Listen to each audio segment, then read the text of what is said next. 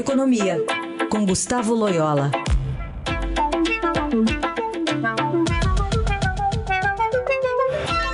Loyola, bom dia.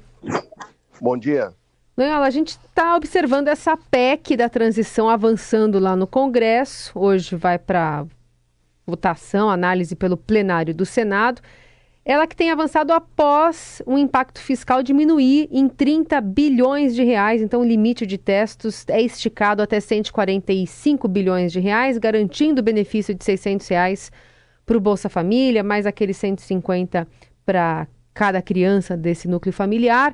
Queria entender se essa sinalização de alguma forma conforta o mercado que estava receoso em relação à regra fiscal aqui desse novo governo. Bom, eu, eu, eu, acho que a PEC continua muito ruim. Né? Claro que é, quanto menos, melhor, né? É, mas realmente esse número ainda é muito exagerado e, e não há nenhuma sinalização aí de uma regra fiscal, né? É, então, é, é, vamos dizer, o que, o que seria razoável seria um, um valor aí mais ou menos metade desse que, que foi que está sendo cogitado, né? E uma, uma duração de apenas um ano dessa PEC de transição, né? Porque, vamos dizer, ela é de transição, na realidade um ano seria suficiente para se ter uma nova regra fiscal de pé, né? Então, realmente é uma, uma PEC que é, sinaliza uma pouca disposição, vamos dizer assim, né, do novo governo de trabalhar é, para um, um ajuste fiscal mais é, duradouro, mais sustentável. Né? Então, é por isso que os mercados não, não têm reagido tão bem. Né? É claro que, na, é, na perspectiva de que poderia ser pior, talvez até tenha alguma, algum viés positivo, mas é, eu acho que é um pouco de ilusão achar que tá bom do jeito que vai que está andando, né?